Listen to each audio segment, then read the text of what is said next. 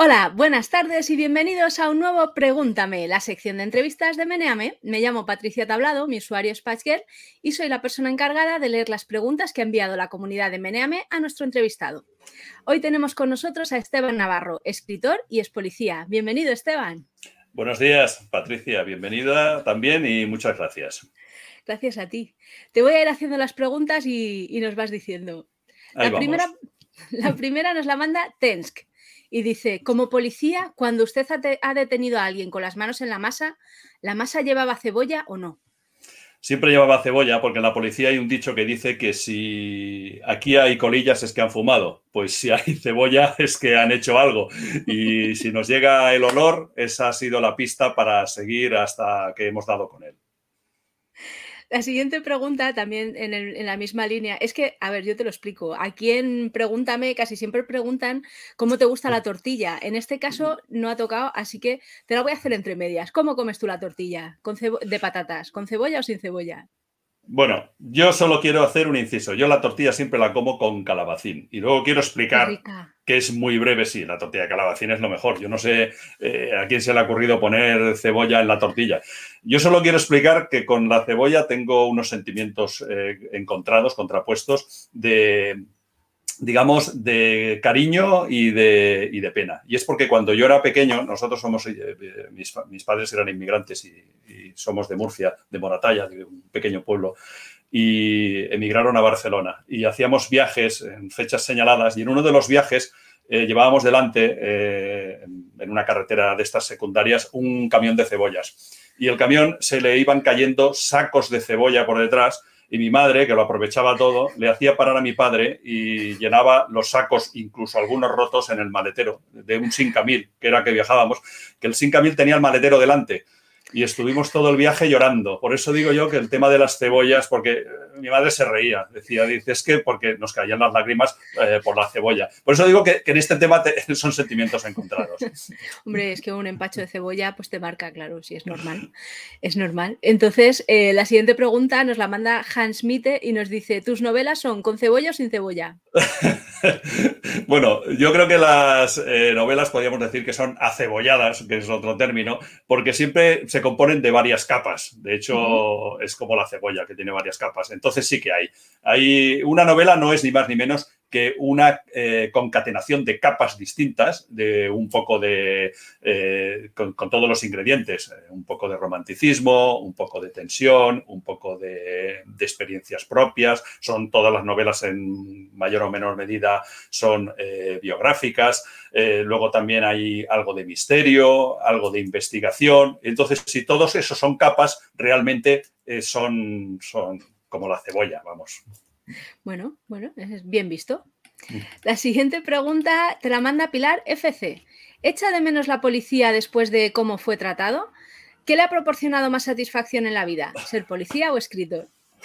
Bueno, es una pregunta corta eh, que requiere una respuesta larga. Bueno. Eh, yo no echo de menos a la policía porque todas eh, en la vida son fases que vas pasando y, puedes recordarlas mejor o peor.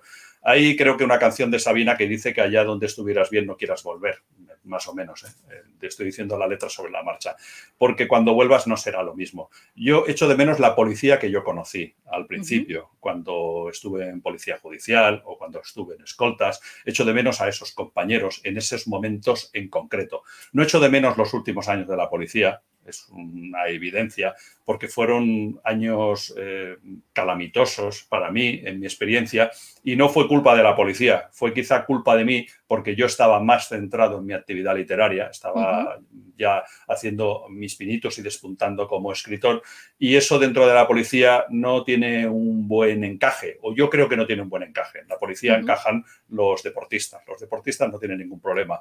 Yo solo contaré como experiencia que estaba un día en, la oficina de denuncias y el comisario eh, salió, eh, siempre cuando salía te decía dónde iba para que estuviera localizado en todo momento y si iba a haber un campeonato de guiñote, que es eh, un juego de cartas, porque no se perdía ninguno.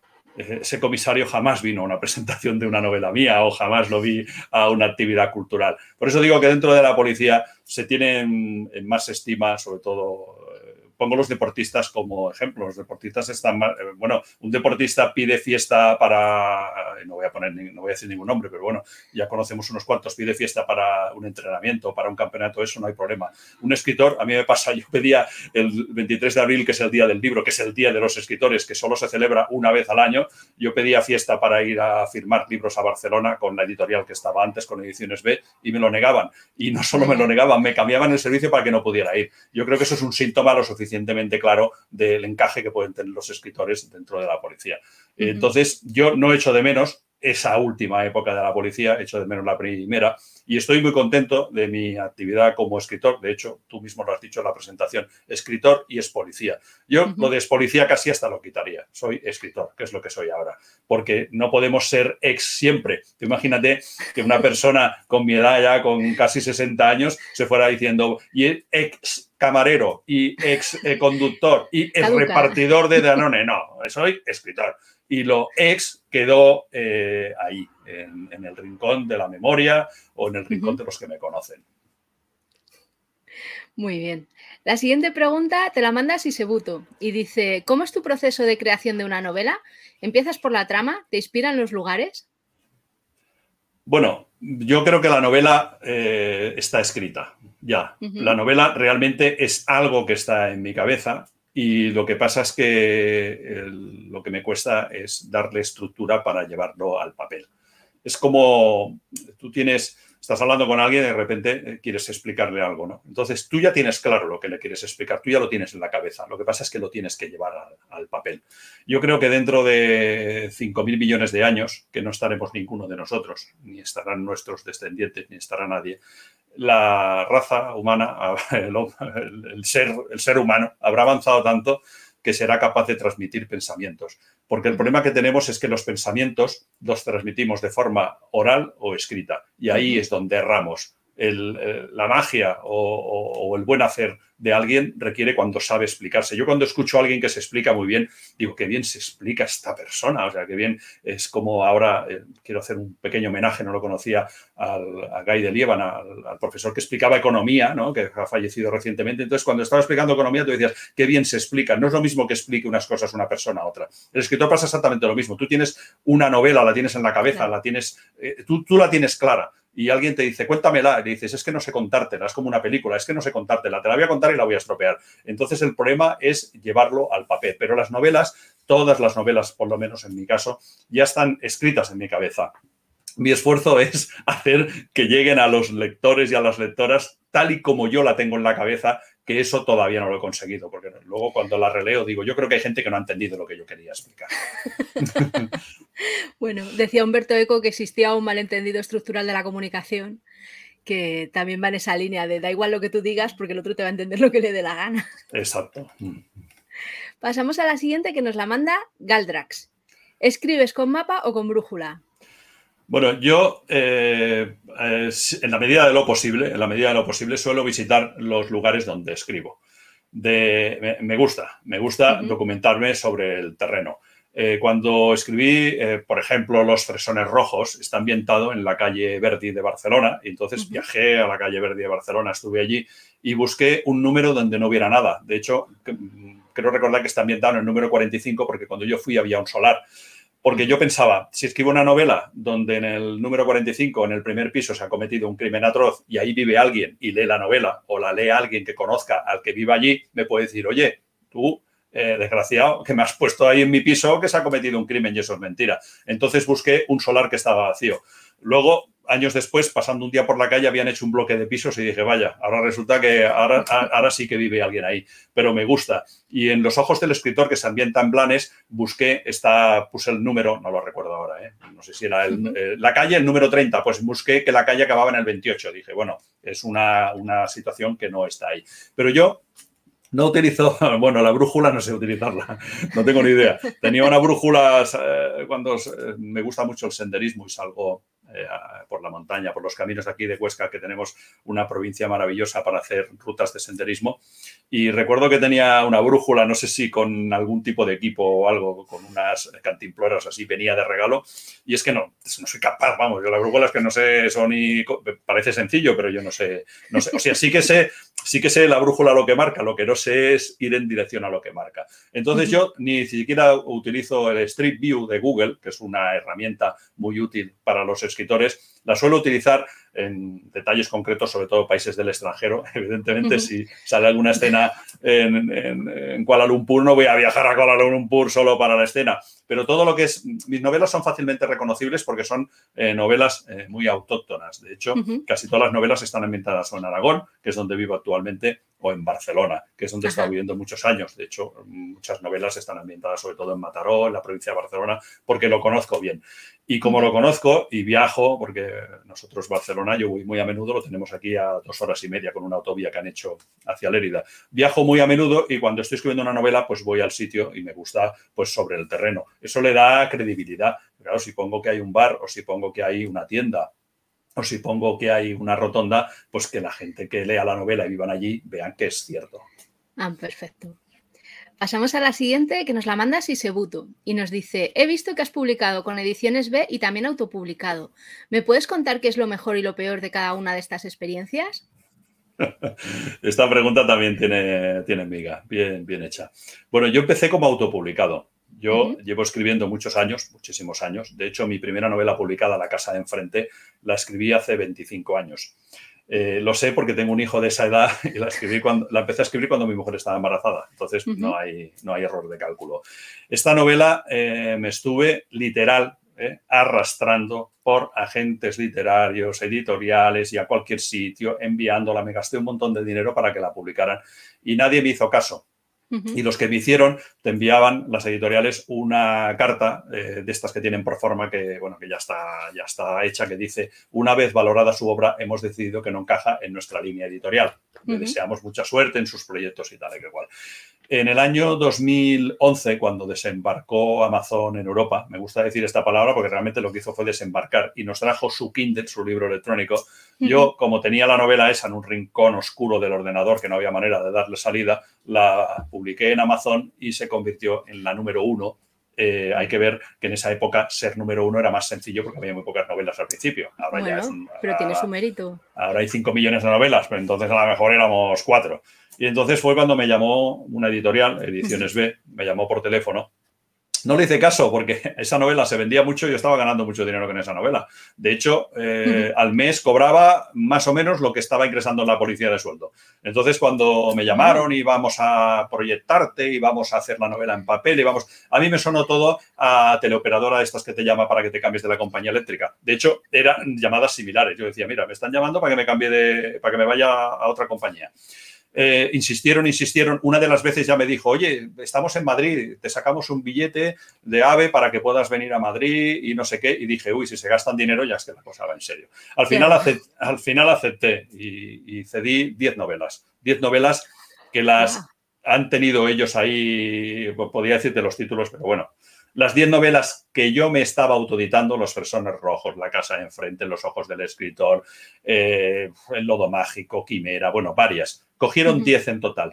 Ah, bueno, y luego eh, Los Crímenes del Abecedario, La Puerta Vacía, eh, bueno, no te voy a decir los títulos porque la verdad es que ahora no, me equivocaría, vamos, no lo haría ni siquiera cronológicamente. Entonces cogieron 10 novelas, pero esas 10 novelas y yo a mí personalmente no le dieron la salida que le estaba dando yo como autopublicado. De hecho, las quemaron. Son novelas que se, se perdieron totalmente. Y ahora he recuperado los derechos. Esto es algo que tienen que tener mucho cuidado cuando firmen con una editorial, porque me firmaron estas novelas por 10 años. Y durante 10 años estas novelas las pierdes totalmente. Al cabo de 10 años se queman y cuando recuperan los derechos no sirven para nada. Pero yo, eh, con una especie de argucia legal, buscando la ley de la, de la propiedad intelectual, donde puedes rescindir el contrato con la editorial argumentando eh, unos prejuicios éticos o unos prejuicios morales que te produce, como a mí el hecho de que estas novelas no tuvieran la difusión que tenían que tener, en papel hicieron tiradas muy pequeñas, no estaban en ningún sitio, iba a las presentaciones y las novelas no estaban, yo decidí recuperar el camino por donde empecé, que es la autopublicación. Envié un escrito a una de las directoras de Random House, me atendieron muy bien y me dijeron que sí, que sí, sí, que no había ningún problema. Y ahora he recuperado todos los derechos, todos los derechos de todas mis novelas, incluso con otras editoriales, con cinco editoriales, los tengo yo. Esto quizá responde a la pregunta que me hace esta persona respecto a qué es mejor. Lo mejor es la autopublicación, sin ningún género de duda, porque en la publicación con editoriales hay que repartir beneficios con gente que no conoces, porque ellos te tienen un maquetador, un diseñador, un corrector, un distribuidor, y cada uno va cogiendo su pequeña porción. Y todo ese cargo lo cargan a la novela, que las novelas que se venden por más yo no me quiero meter con otros autores porque luego hay autores que se enfadan conmigo. Yo creo que un libro electrónico, un ebook, un Kindle no puede costar 12 o 13 euros. Es una opinión que tengo personal. ¿Por qué cuesta 12 o 13 euros? Porque todos esos intermediarios tienen que coger su pellizco. Sin embargo, el autopublicado, que es lo que me pasa a mí, mis novelas no están ninguna, ahora que las he recuperado, que son 24 novelas que tengo eh, eh, publicadas en Kindle y en papel con Amazon, ninguna supera los 3,99 euros. Y esto es gracias a que soy yo el que gestiono la novela. Entonces, la respuesta está clarísima. Vamos, autopublicación, pero bueno, sin ningún género de duda. Fenomenal. Pues luego ya se lo contaremos a, este usuario. Pasamos a la siguiente. Te las voy a ir haciendo de una en una porque son como. Bueno, te las leo todas y, ahora vamos poco a poco. Mm, Nos la manda Kilotron y pone en, cursiva: Soy consciente de que en esta vida el que más pone es el que más pierde. Imagino que será cita tuya, a lo mejor. Sí, sí, sí. Y, y, pone, ¿conoces otras vidas aparte de la que gastas? Poner qué, perder qué. La clave es el qué y no lo pones. Entre ser consciente, policía y escritor, ¿con qué te quedas? ¿Las novelas de procedimientos de la policía tienen introducción, nudo y desenlace o cadáver? ¿Pista y juicio? ¿Ser escritor y quinielista es económicamente lo mismo? Eh, bueno, vamos, vamos por partes, como decía Jack el Destripador.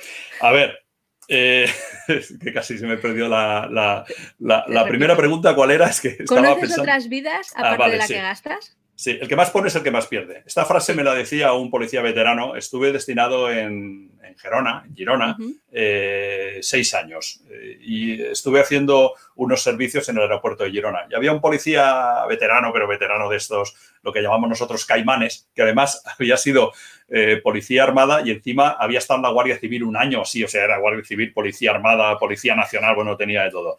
Y este siempre constantemente decía frases máximas que utilizaba y una de ellas era, aquí que más pones lo que más pierde. Y quería decir que es una frase que viene al ir un poco de la policía, que se lo dicen los veteranos, que es la mejor intervención es la que no se hace. ¿Por qué? Porque el que más cosas hace, el que más eh, se implica, cuando las cosas salen bien, eh, sale bien para el que tiene por encima.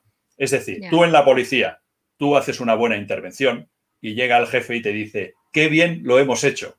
Tú haces una mala intervención y, viene, y llega el jefe y te dice, qué mal lo has hecho. ¿eh? Es una pequeña matiz, pero esto se da. No solo en la policía, yo lo he visto en otros muchos sitios. O sea, como tú hagas algo, y a mí me ha pasado, ¿eh? yo hablo por experiencia. Yo, bueno, yo organicé el concurso literario Policía y Cultura, además tengo un vídeo en mi canal que lo pueden ver.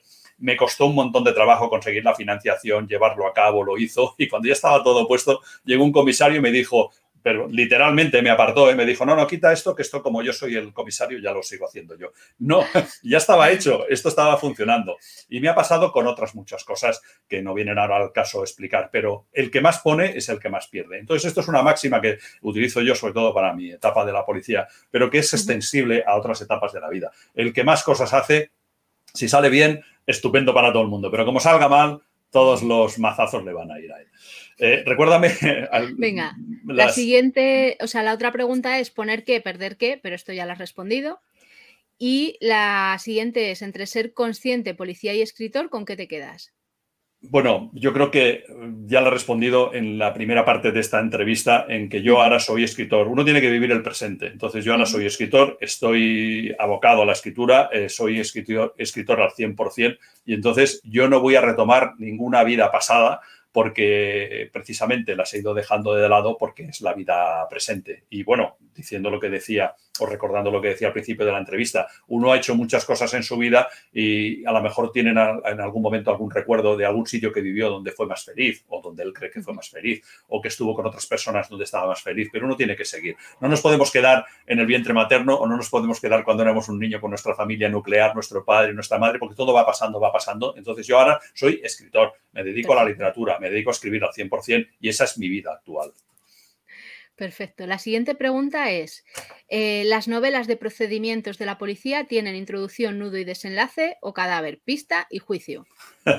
bueno, yo creo que ninguna de estas cosas. Decía Quentin Tarantino, que es una frase que yo he parafraseado muchas veces, que todas las historias tienen un principio, un desenlace y un final, pero no necesariamente con este orden. De hecho, el utilizar un orden cronológico en una novela puede llegar incluso a ser aburrido. Las novelas a veces empiezan con el final, con el crimen, luego se hace el desenlace, luego al principio. Es un poco eh, darle un poco de dinamismo, al igual que ocurre en, las, en las películas. Yo no creo que haya, como hay gente que piensa, un manual de estilo y dice, bueno, para que sea una novela negra o para que sea una novela de procedimientos de la policía o para que sea una novela romántica o de ciencia ficción, tiene que tener estos ingredientes en, este orden. No, porque todas las novelas, si lo recordamos, tienen todos los ingredientes. Yo he puesto a veces un ejemplo de Blade Runner. Blade Runner, que está basada en un libro de Philip K. Dick, además lo tengo por aquí, el de Sueñan los androides con ovejas eléctricas. Eh, eh, es una novela clasificada como ciencia ficción. De hecho, los que han leído la novela, los que han visto la película Blade Runner, tanto la versión primera como la segunda, siempre se ha clasificado de ciencia ficción. Y realmente no es una novela de ciencia ficción, es una novela romántica, porque es una historia de amor entre un robot y un, o sea, entre un replicante y su cazador. Pero al mismo tiempo también es una novela negra, porque se cometen crímenes y se tienen que averiguar. Si nos fijamos, todas las novelas y todas las películas tienen todos los ingredientes. Por eso digo que no es necesario que haya un manual de estilo. A mí, cuando me preguntan, ¿usted qué escribe? ¿O tú qué escribes? Yo digo, yo procedimientos de la policía. ¿Por qué? Porque son los procedimientos que se llevan desde el punto de vista de los investigadores para resolver lo que sea, un robo, un crimen o tal. Entonces yo me encasillo ahí, me autoencasillo yo a mí, porque tampoco me gusta que me digan que soy escritor de novela negra. Yo no creo que sea un escritor de novela negra, pero bueno, el que lea, que eh, las, etiquetas eh, en este caso nos anteponen. Dice, tú que eres escritor y que escribes, pues novelas. Y tus novelas de qué van sobre esto, pero no me encasilles, ¿sabes? Porque si no, también tengo novelas románticas, o sea, si nos ponemos. Fenomenal. La siguiente es, eh, ¿ser escritor y quinielista es económicamente lo mismo? bueno, económicamente eh, ser escritor no es lo mismo que quinielista. Lo que sí hay quizá más estabilidad. Yo el tema de la economía no lo suelo tocar. Yo ahora estoy viviendo una buena época porque tengo todos los derechos de las novelas recuperadas. Eh, dice el refrán que muchos granos hacen una playa. Claro, si tengo 24 novelas, todas esas novelas más o menos se van vendiendo, unas más, otras menos y tal, pues al final todo eso va haciendo un monto que desde el punto de vista económico eh, pues eh, puede ser o no más rentable. Pero eh, Dios no juega a los dados con el universo, como decía Albert Einstein. escribir no es una quiniela, no es una lotería. Tú sacas una novela y detrás de esa novela hay mucho trabajo, hay mucho esfuerzo, hay, como hemos comentado antes, ¿no? hay unos diseñadores, hay unos correctores, hay unos distribuidores, hay un planning. Entonces, no es, yo conozco muchos escritores noveles y, bueno, y escritoras que sacan la novela y se van a la playa, por poner un ejemplo, se van y al cabo de un mes me dicen, oye, no estoy vendiendo nada, ¿cómo lo hago? Digo, es que vender. O sea, el escritor además es una verdulera, es un vocero. O sea, el escritor es una persona yo soy un machacón en las redes sociales y todo el día y enviando y ofertas y tal y tal, porque la novela si la pones ahí, si tú coges la novela, esta por ejemplo que decíamos antes, la tengo aquí, yo cojo esta novela y la pongo ahí, me voy y dentro de un mes cuando vuelva sigue ahí para que se venda hay que estar todo el día machacando. Entonces, no existe la suerte, no existe la suerte en, literatura. Eh, estos que dicen, ¿qué suerte ha tenido? ¿no? Estos bestsellers que surgen ahora, dicen, uy, ¿qué suerte tiene? No, no existe la suerte. Lo que existe es el trabajo diario, eh, la labor diaria para conseguir que tu novela llegue. Si tú confías en tu novela, que es lo primero, tienes que convencer a los lectores y lectoras para que también crean en tu novela. Siguiente, siguiente tema. siguiente tema. Nos lo manda Pinaveta. ¿Cuál crees que son las diferencias entre una novela y un guion cinematográfico desde el punto de vista de la creación? ¿Para cuándo tus novelas en el cine? Gracias por tu tiempo y por tus obras. Bueno, ojalá mis novelas estuvieran en el cine. Me gustaría estar viendo una película y decir, mira, está inspirada en un guion mío.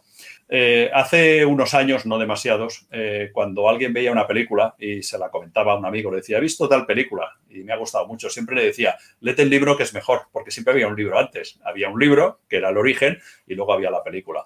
Esto ahora se ha malversado porque ahora se hacen películas y se hacen series y si tienen éxito se escribe el libro después. Y lo que ha hecho es importar vicios del cine que en la literatura antes no existían. Yo en este orden, en este sentido, yo siempre digo, primero el libro que sea el punto de partida del guion de la película y luego la, película. La película después, siempre, inspirada en el libro, en este caso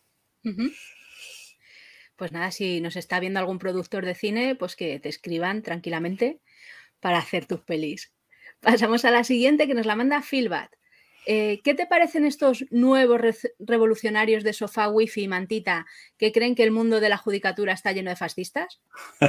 bueno, he, leído, la verdad es que he leído esa pregunta antes, la he tenido que leer dos o tres veces porque no sabía exactamente por, por dónde iban los tiros. Bueno, yo creo que realmente estamos en, la época de, o en la era de Twitter.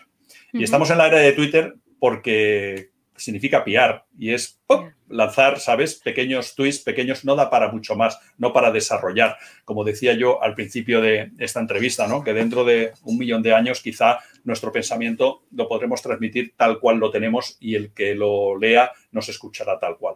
Pues si ya en un libro, que son 400 o 500 páginas, o en una conversación como podemos mantener ahora, o en una conversación, en un debate de varias horas, ya hay confrontación ya hay suspicacias o hay confusión sobre si has querido decir o no has dicho o no sé qué. Bueno, la relación eh, no solo verbal, sino la comunicación no verbal. Uy, si en ese momento me ha mirado mal, si no quería decir. Bueno, si ya ocurre eso, ¿qué no ocurrirá en un tuit donde no sé si son doscientos y pico caracteres? ¿Cómo puedes explicar una idea? A veces pones un tuit y es como un chiste, yo lo he puesto a veces, digo, un tuit es como un chiste, si tienes que explicarlo es que, eh, es que no se ha entendido, ¿no? Cuando cuentas un chiste te dice, explícamelo, uy, un chiste no se puede explicar, tienes que entenderlo al momento. Entonces hay mucha gente que está en casa, que están sentados, que están delante de la tele y tal y cual, y son eh, los sabios de Grecia, los grandes entendidos. De repente saben como los debates esto del bar, ¿no? Cuando entras en un bar y hay dos o tres hombres que están hablando y dicen, pues si solucionar lo del paro es súper sencillo, si eso se hace. Y digo, fíjate,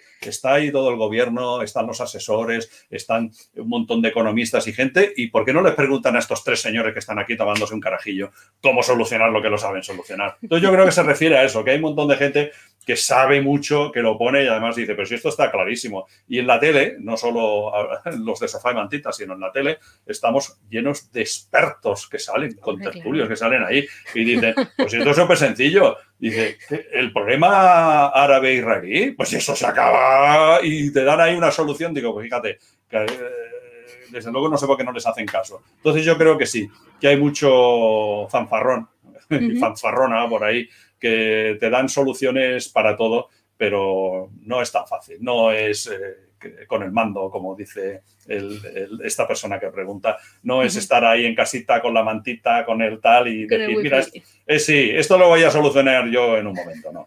es más complicado que todo eso. La siguiente pregunta nos la manda Amo, Amonamantagorri. Dilo al revés. Ya, mira, cinco años de periodismo para esto. Qué desastre. Nos pregunta, hola señor Navarro, ¿por qué los policías y las fuerzas de seguridad del Estado en general proceden a utilizar tanto el verbo proceder? ¿Debería procederse a considerarlo enfermedad profesional, enfermedad profesional?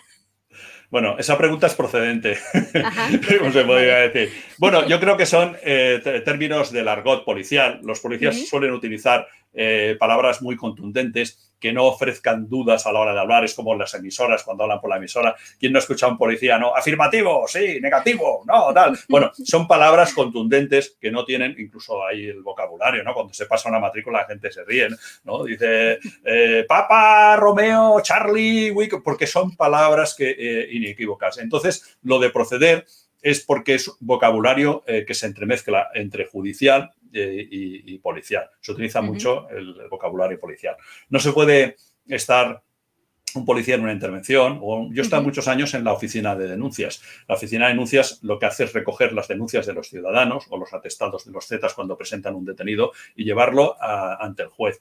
Y en la policía hay un dicho también que dice que no hay una intervención buena o mala, sino bien o mal escrita. Todo depende cómo tú utilices las palabras y el, vocabulario. Entonces, lo del proceder tiene su origen, su génesis en los procedimientos de, la, policía, porque son una serie de pautas que utilizan los policías para proceder. Esto es un protocolo de actuación, ¿no? Cuando una mujer va a una comisaría a denunciar eh, violencia de género o un maltrato, hay un procedimiento que está, nosotros tenemos, yo debajo del, tapete ese que tenemos en las comisarías donde están las órdenes de servicio y todo, cuando viene alguien a denunciar, en este caso un maltrato, hay un procedimiento, ya un protocolo, entonces tú lo sacas y vas siguiendo las líneas. Yo creo que la pregunta va en ese sentido. Los policías utilizan mucho lo de proceder, se han rocado ahí un poco, ha hecho ha hecho un juego de palabras, pero lo utilizan porque forma parte del argot y del vocabulario policial. Y yo, esta pregunta es mía, ¿por qué los policías se cruzan de brazos aquí arriba? ¿Por qué lo dices? Ah, yo creo que es para marcar, yo creo que es para marcar músculo. Eh, ah, es, el, es, el, lenguaje no verbal. Yo, yo no soy una persona especialmente musculada, hecho, eh, soy muy alto, eh, no se puede ver, mido 1,93. Lo que pasa es que no se ve ahí. Sí, soy, de hecho, cuando la gente me conoce dice, ay, no me esperaba que fueras tan alto. Entonces yo creo que lo de poner los brazos así debe ser porque si tienes bíceps, no es mi caso, ¿no? Pues se te vea más, así como los tatuajes y tal. Yo creo que es postural. Es como en, el, en el ejército. Yo estuve en, en, el ejército, estuve en policía militar. Lo de la policía lo he llevado muchas veces. Entonces, cuando se ponen, eh, uno se cuadra, se ponen las manos detrás y te explicaban cómo tenías que hacerlo para que sacar los. Mm, eh, la policía. Sí, la policía, sobre todo, es, eh, es prevención. O sea, tenemos una policía que es preventiva. Entonces, si en una calle peatonal, una calle comercial de una gran ciudad como Barcelona, Madrid, Valencia, bueno, Málaga, una gran ciudad de estas, hay una pareja de policías y su aspecto y su posición eh, em, ofrecen mm, no agresividad, sino ofrecen fuerza, fortaleza, algún ladronzuelo, algún pillo que esté por allí, el hecho de que estén allí, los policías están, están, están cometiendo, o sea, están acometiendo su, su, labor de prevenir, porque dicen, ostras, estos dos tíos me meten aquí una hostia metal. Entonces yo creo que es un poco más, eh, la pregunta esa que me haces yo creo que es un poco más eh, postural, ¿no? Es como cuando están vigilando, hace unos días tuve que pasar por la estación de Atocha, que iba de camino a la Universidad de Málaga, precisamente a una, una charla y, veía, eh, los policías iban de tres en tres y el que iba más rezagado detrás llevaba una arma larga, ¿no? La llevaba así cogida. esto, es, el que está allí va a hacer algo, dice, ¿cómo voy a hacer algo? Si estos tíos me van a meter aquí. Entonces yo pienso que es un poco más, por eso los policías. Además, yo me he fijado mucho, ahora, ahora se, estila, se estila bastante porque en mi época yo, los policías eran caimanes, eran gente mayor, fumaban, bebían y tal. Ahora son todos deportistas. Yo, de hecho, los últimos años de la policía iba al gimnasio y me tenía que marchar sin entrenar porque estaban ahí todo el día levantando la pierna como un compás para arriba. Y, cuando llevan las, las camisetas en el uniforme nuevo, se las remangan dos o tres puntos más para que todavía se vea un poquito más el músculo. Pero yo creo que no es una cuestión de chulería. Habrá no, chulo. no, Yo creo que es más una cuestión de eh, cuidado con lo que haces, que estoy yo aquí y te voy a meter un una, una joya que te voy a tumbar, ¿sabes? Entonces la gente dice, pero es la labor de la policía, es una labor preventiva. Perfecto. La siguiente nos la manda Elisan. Necesito escritores que sean buenos haciendo diálogos ágiles. Gracias. Y con la flor. Bueno, no sé si me si lo dice por mí. Yo pienso que en la novela no hay que contar las cosas, sino que tú tienes que ver las cosas a través de lo que cuentan sus protagonistas. Si tú haces una novela con un narrador omnisciente, que es el que te está explicando la historia, tú te la puedes creer o te la puedes creer. Entonces yo intento utilizar lo menos posible el narrador omnisciente y que sean los propios protagonistas a través de sus diálogos y su intervención. Hay que envidia me das porque yo estoy en un horno. Esto, esto era una habitación de planchar cuando compramos el piso, creo que tiene 5 metros cuadrados, eh, no, tiene más, ¿eh? Y tengo la ventana ahí que me está entrando, pero en fin, no pongo el aire, tengo un, tengo un aire portátil, no lo pongo porque el ruido del aire no nos dejaría escucharnos bien. O sea, me pasa igual, ¿eh? yo tengo un ventilador y no lo pongo en las entrevistas porque si no estoy, Estoy pasando calor por hablar contigo. Ahora, no recuerdo que. Ah, sí, lo de. yo, prefiero que, yo prefiero que los protagonistas sean los que hablen entre ellos y eh, a través de los diálogos el lector o la lectora eh, entienda lo que quieren decir. Yo pienso, que se refiere, quien ha hecho la pregunta se refiere a eso. No sé, igual la estoy interpretando mal. No, no, sí, era. Vamos, es la típica pregunta de muchas gracias por tu obra. Esta persona probablemente te haya comprado libros o leído libros, que leer libros y comprar libros son distintos hobbies. Sí, mira, tengo, tengo, una anécdota yo. Eh, cuando estuve en Barcelona Negra en el primer año, me hacía gracia porque eh, se, decía mucho al principio, sobre todo cuando no había la publicación digital, te encontrabas a alguien por la calle y decían, eh, ya tengo tu libro, pero aún no lo he leído. Y ahora con la piratería hay gente que te dice, ya te he leído, pero aún no te he comprado. y, ocurre bastante. es peor todavía, sí. La siguiente nos la manda José Enrique TK. ¿Va el mundo a mejor o a peor? Gracias. Bueno, eso es la teoría del caos. Ya he leído la pregunta antes, me ha chocado. Vamos a ver. Eh, lo normal es que el jarrón esté entero, eh, se caiga y se haga añicos, porque es la evolución del propio universo. Vamos del orden al desorden.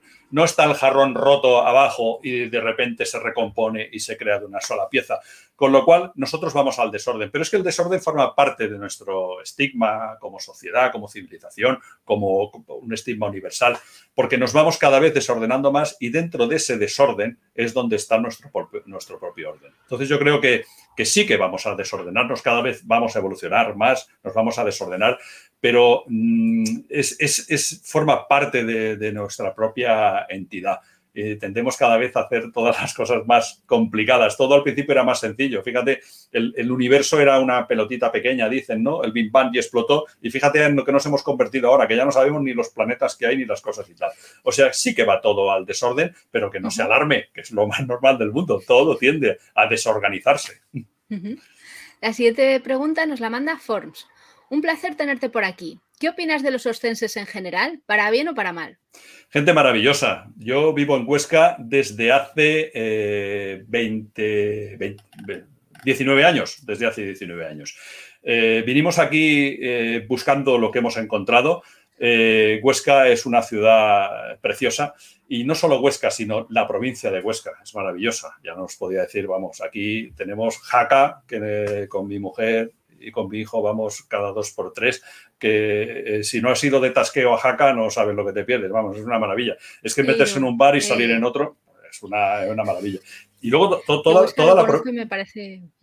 Yo, es una, una, maravilla la ciudad. Es una ciudad, eh, es que puedes decir palabras que gente puede entender que no hay en otras, pero es una ciudad limpia, es una ciudad reconfortante, es una eh, recogida. La gente de aquí es gente de toda la vida, maravillosa. Tienen casitas en los pueblos, con los nietos, eh, muchos, muchos abuelos.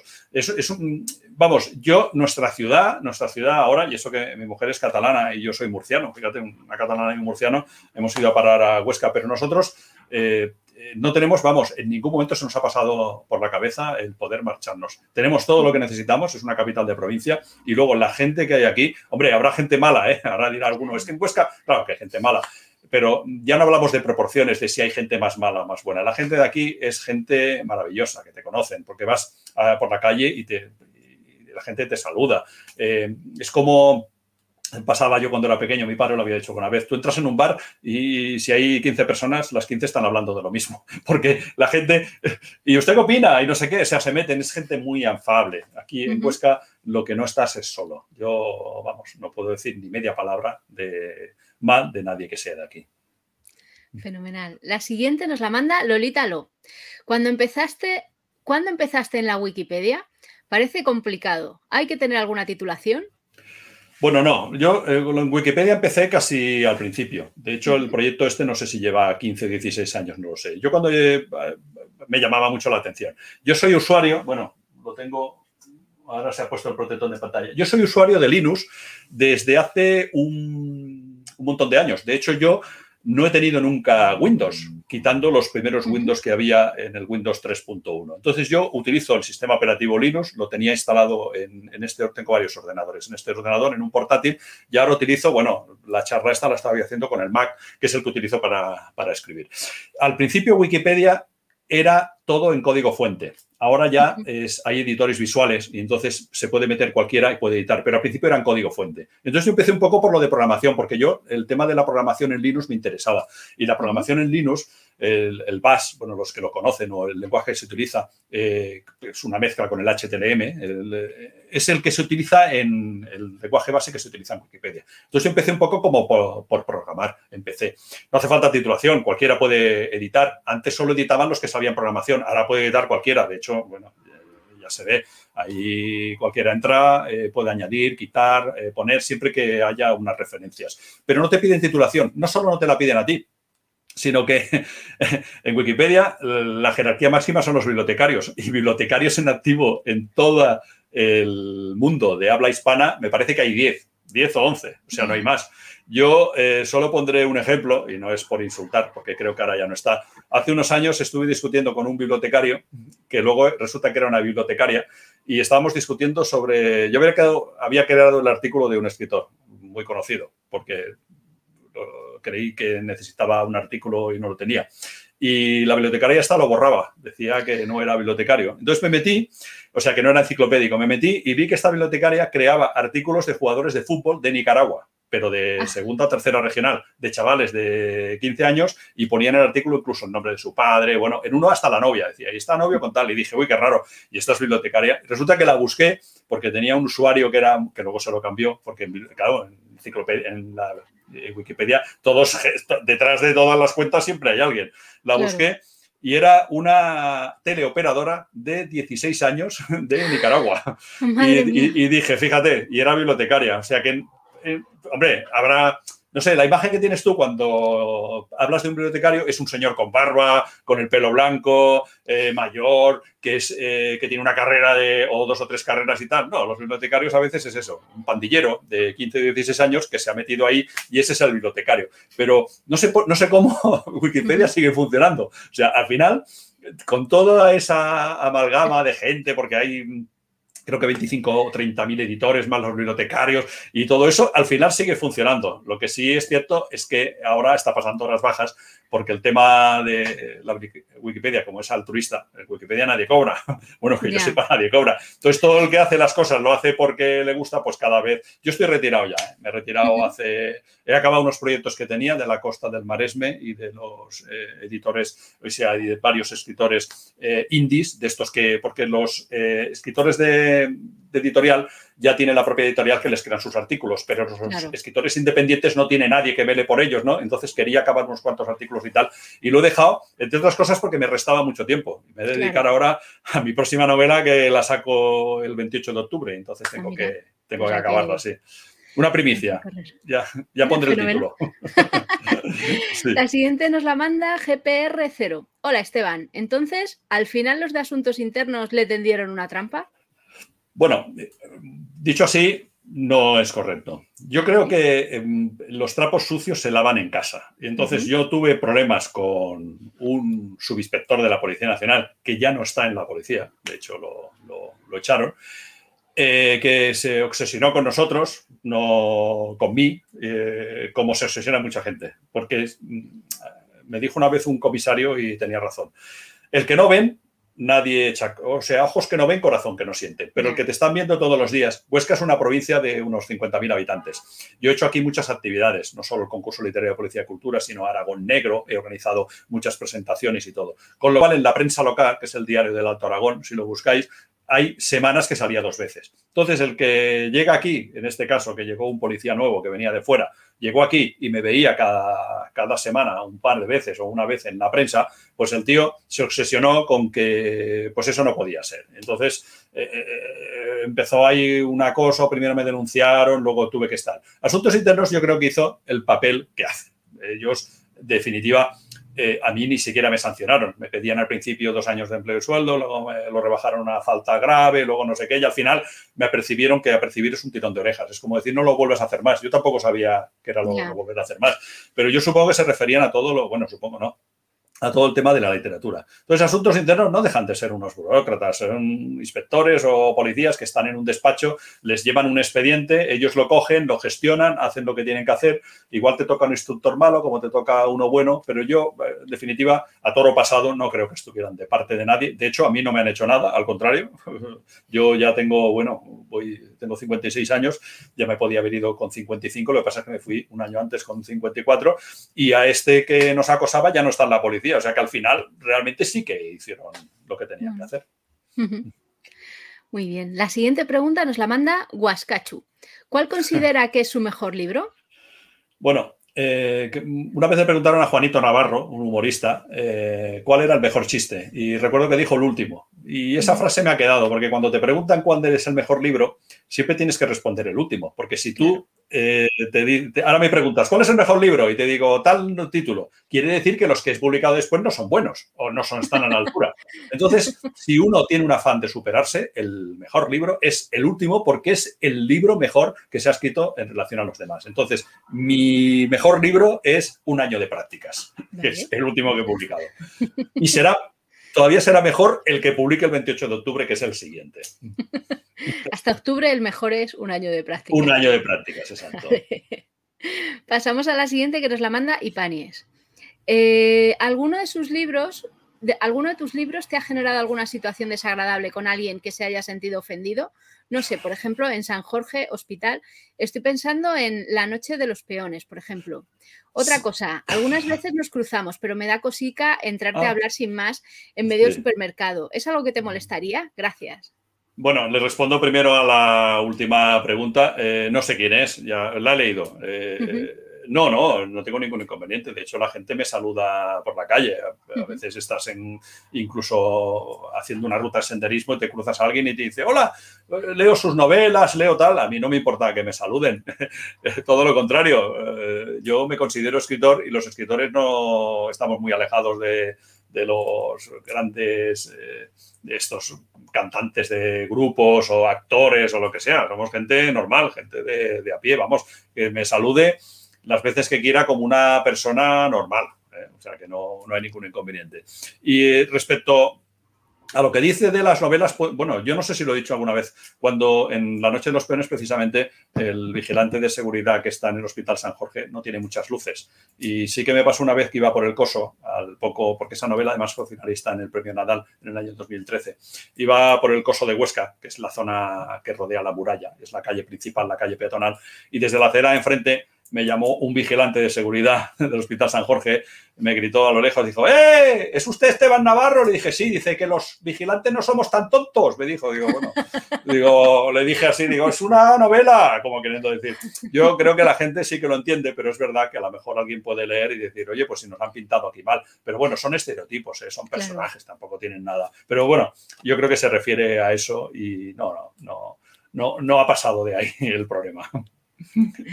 Muy bien. Y ya la última, ¿vale? Nos la manda Sisebuto y dice, vi tu vídeo en el que explicabas por qué habías salido de la policía y en un momento cuentas que la policía estimulan más los deportistas que a los novelistas.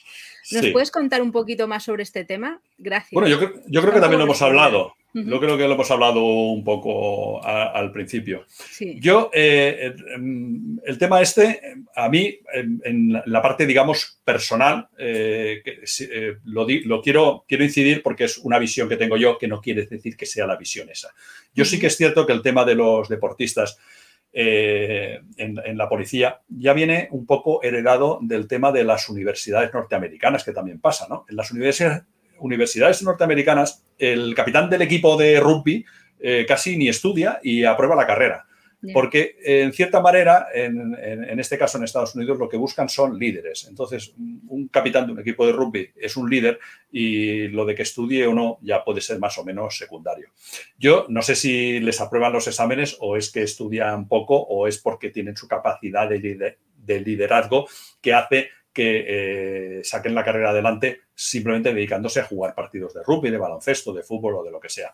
Yo no sé si existe una cierta relación con eso, pero es verdad que eh, no tiene ningún sentido eh, que un regatista vaya a unas Olimpiadas y le ponga en servicio el día que tiene que participar en, las Olimpiadas. Sería algo tan absurdo, o sea, que un deportista diga, pues me voy a las Olimpiadas tal, y el comisario le diga, no, no, no, que tienes servicio y se lo ponga. Pero sin embargo, un escritor sí que se lo han hecho. Yo eh, lo he explicado antes. El día del libro tenía que ir a firmar, tenía todo y me, me ponían me decía el comisario, no, no, si ese día te hemos puesto servicio porque tienes servicio, le decía, hombre, que tengo que ir a firmar al día del libro y tal, y decía, ah, por un día que no vayas, digo, pero si eso es una vez al año, ¿cómo no voy a ir ese día? Entonces, mi perspectiva, mi opinión personal, es que no se le da ninguna importancia a, un escritor dentro de la policía, ninguna, contrario. Eh, dicen, este, este está aquí por sus novelas y tal. Pongo este ejemplo porque fue el más destacado, pero a mí los últimos años me cambiaban servicios, pero vamos, tenía que ir a dar charlas a centros cívicos patrocinados por el ayuntamiento que yo renunciaba a, cobrar y de repente me llamaban y me decían, no, no, que no puedes ir, que tienes servicio. digo, bueno, ¿y entonces qué hago? O sea, y, no estamos hablando que me, Sí, no estamos hablando que me liberaran, que hay gente que me pone a lo mejor ahí. Tú lo que eras era un jeta, me ponen, era un jeta. No, no. Yo lo eh, hacía mi, mi, horario. Lo que pasa es que puedes hacer tu horario de diferente forma. Pero apoyo al escritor, por lo menos en mi caso. ¿eh? A mí, ninguno, ya digo, organizaba concursos literarios, llegaba al comisario y me los quitaba. Iba a presentaciones, me cambiaban servicios para que no pudiera ir. Todo el entorpecimiento que me pudieran poner eh, era poco. Es más, y lo explico en el vídeo que fue una de las cosas, eh, tenía que ir un día a una charla a Aragón Televisión y el comisario que había me dijo, oye, ¿por qué no vas de uniforme? Porque así, bueno, darás más imagen. Y, fui de uniforme y cinco años después, en la denuncia que me pone, me pregunta que por, fui, que, por qué fui de uniforme. Digo, me lo dijo el comisario.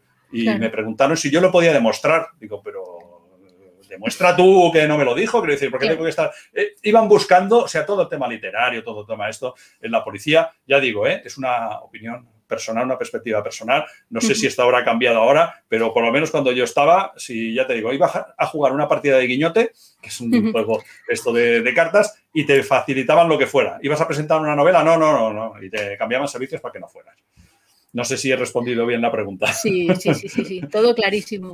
Pues nada, con esta era la última y lo único que quería es primero darte las gracias por este ratito y luego, aparte de, si nos dices el título de tu próxima novela de octubre, tampoco te vamos a decir que no, o si nos quieres contar eh, qué novela estás vendiendo ahora o qué te apetece sí. La próxima no quiero hablar porque no quiero vender el pescado antes de pescarlo. Está todavía en ciernes, ya tengo un proyecto de portada, ya tengo... Eh, ya, bueno, ya está el título y todo por ahí, por correr por las redes sociales, pero no, quiero hablar porque quedan tres meses y entonces tenemos que hacer un poco. Yo mi última novela, eh, no es la última, la última es Un año de prácticas, pero una de las novelas que le tengo mucho aprecio es esta, que es El altruista. La podéis ver aquí. Es una novela que está teniendo mucho éxito. Todas las reseñas prácticamente son muy buenas. Está gustando mucho. Es una novela, ya podéis ver aquí, que está en tapa blanda, tapa dura y el Kindle, por supuesto. Es una novela ambientada en Barcelona, eh, en los años en que yo estuve, yo empecé en la policía en Barcelona en los años 90, cuando estuve allí. Conozco muy bien toda aquella zona, conozco muy bien todo lo que, todo lo que ocurría entonces, las calles y todo. Eh, y es una novela que la escribí con, con, mucha ilusión y eh, la respuesta del, público, de los lectores y de las lectoras, está siendo tan bueno, tan bueno, eh, no solo por la cantidad de reseñas, sino por la cantidad de descargas, la cantidad de lecturas y comentarios que me ponen, que estoy muy contento con esta novela. Por eso la destacaría como pues final de esta conversación. Fenomenal. Pues nada, muchas gracias Esteban y a todos los demás. A todos los demás los esperamos ya para septiembre en el próximo Pregúntame y si queréis estar al día, pues suscribiros al canal y también a Spotify, que también lo subimos esto en podcast y, nada, gracias. una cosa, solo quiero despedir, porque lo he nombrado antes, eh, un homenaje a Guy de Líbana, el economista que ha fallecido. Eh, abrazos virtuales a todos los que nos estáis viendo. Que esto lo decía él siempre cuando salía en televisión. Un abrazo virtual. Otro abrazo por aquí. Hasta luego. Hasta luego. Si has llegado hasta aquí y tienes ganas de más, suscríbete a nuestro canal para estar al día de todas las entrevistas. Y si solo estás aquí por las noticias, te esperamos en meneame.net.